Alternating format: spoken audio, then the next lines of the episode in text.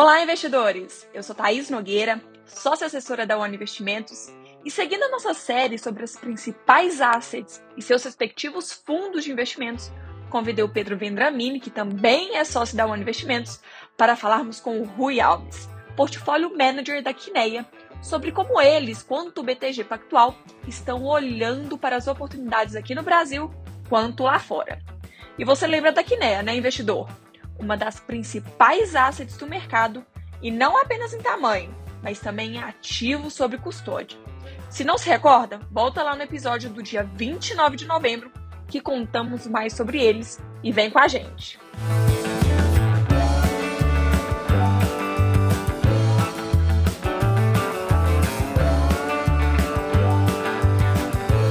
Boa tarde, Rui. Tudo bom? Para começarmos, Rui, explica para os nossos ouvintes como que vocês estão alocados na Quineia hoje? Vocês estão olhando mais para o Brasil ou lá para fora? Primeira característica que eu acho que é clara mencionar é o fato de que a gente está com três quartos do risco lá fora. Tá? É, quer dizer que a gente não vê oportunidade do Brasil? Não, não é isso. Tá? É que o Brasil está um pouco fora do ciclo global econômico. Né? A gente está passando por um período difícil no país, mas o ciclo global em si, saindo ali da recessão da Covid do ano passado, tem sido um ciclo global saudável, principalmente nos Estados Unidos. Então a gente vê mais oportunidade fora do Brasil do que no Brasil no momento. Tá? Você pega, por exemplo, a economia americana, ela está crescendo acima do potencial esse ano, ainda deve crescer acima do seu potencial no ano que vem. Tá? E a gente contrasta isso com o Brasil, é, que realmente está passando por um período difícil no momento. Legal, Rui. Entendi que esse é um pensamento mais para agora, né? Mas mirando o ano de 2022, ano que vem, Dado o cenário que teremos de eleições e possivelmente alta de juros, como é que você enxerga oportunidades no Brasil? É, vamos começar pelo, pelo nosso país propriamente dito. Né? O que, que a gente vê no momento? É, a gente teve a questão do teto de gastos, e dentro dessa questão do teto de gastos, importante mencionar né?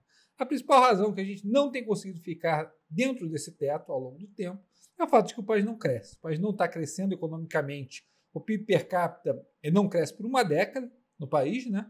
E quando você não cresce economicamente, você tem um envelope é, de teto de gastos, e em algum momento é, essa situação ficou insustentável, tem ficado insustentável, né? e a gente tem a possibilidade que a gente saia desse envelope para 2022, 2023.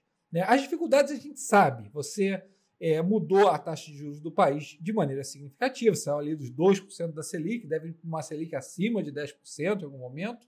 Né? Quando você faz uma mudança muito grande de política monetária dessa natureza, você deve apertar o cenário de 2022.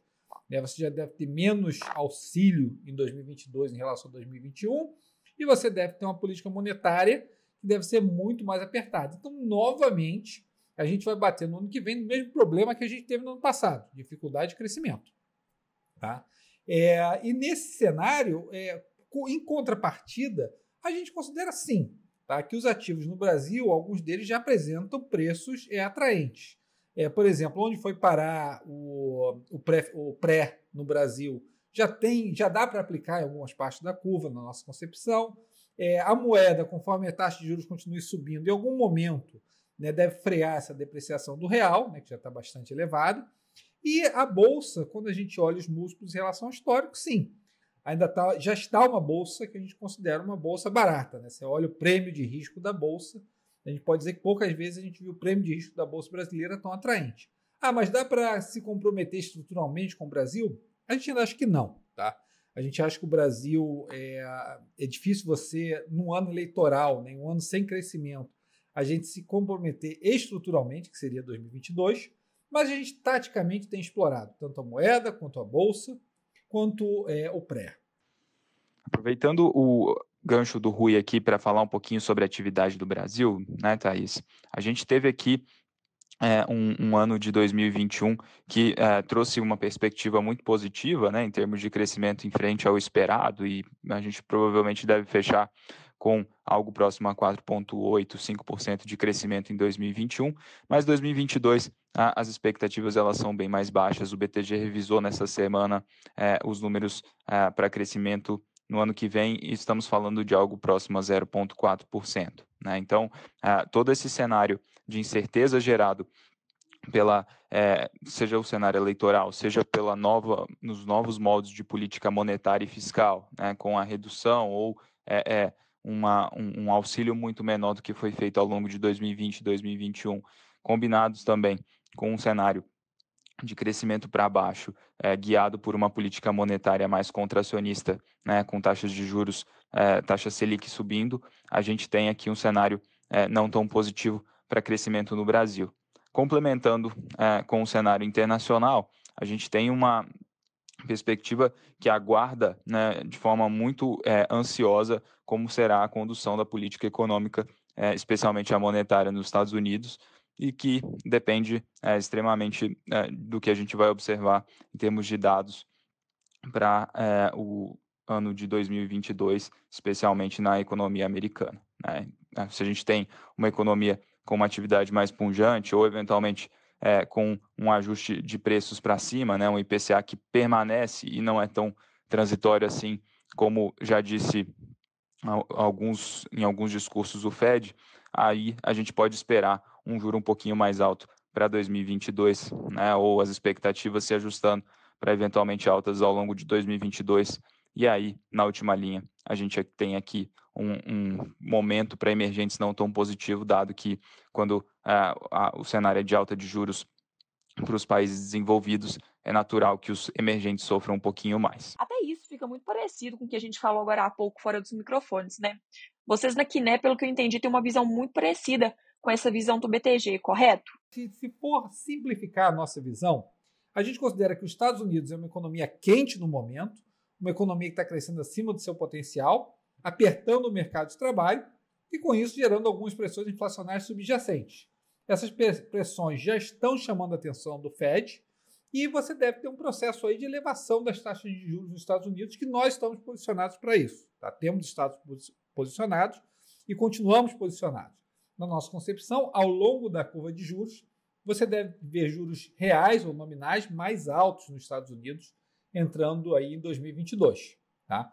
A gente tem uma posição é, em relação à moeda também favorável ao dólar, se a gente está vendo mais juros e uma economia mais pujante nos Estados Unidos, a gente passa a ser positivo em relação à moeda. Mas em relação à bolsa, depois da excelente performance do S&P nos últimos dois anos, a gente está mais neutro. A gente tem posições compradas em empresas financeiras, em empresas de petróleo. Também estamos comprados no petróleo, no, em commodities, tá? comprado no, no petróleo nos Estados Unidos. Mas a gente tem que reconhecer que depois dos últimos dois anos, onde a bolsa foi parar, a gente é mais neutro no momento em relação a isso. Rui, a gente falou agora há pouco sobre o dólar. Acho que o dólar a gente costuma brincar por aqui que é o cemitério dos economistas. Né? Todos os anos a gente vê algumas previsões, mas ninguém é, é, falava né, no, nesse ano que o dólar pudesse bater próximo a seis reais e chegou. Depois que ele pudesse bater é, próximo dos cinco novamente, né, com um cenário mais deteriorado e ele chegou. Então, é, enfim, a visão é que o, aqui do, do, da equipe do BTG é que nos Estados Unidos a gente vai ter lá no ano que vem duas altas de juros no segundo semestre e a primeira deve acontecer lá no terceiro TRI. Né?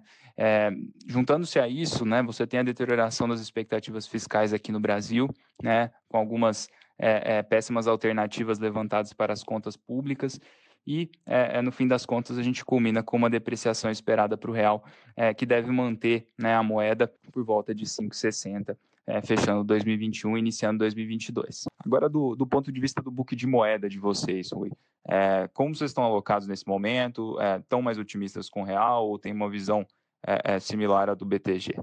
Falando em relação às moedas, não só positivos com relação ao dólar americano, mas a gente tem uma cesta de moedas de vários bancos centrais que a gente considera que vão subir juros antes, por exemplo, de outros bancos centrais, como é o caso é, do, do ponto de vista positivo é, do lado da Noruega, da Rússia, da Nova Zelândia, vários bancos centrais que a gente acha que vão agir primeiro, contra outros bancos centrais que a gente acha que vão ser mais lenientes, que é o caso do Banco Central da Europa, que é o caso do Banco Central da Suécia. Tá? Alguns outros bancos centrais a gente vê um processo mais de leniência em relação à elevação de juros. Muito bom, Rui, excelente, Pedro. Para finalizar, fica claro né, que a gente tem uma lição de casa a ser feita com relação ao Brasil.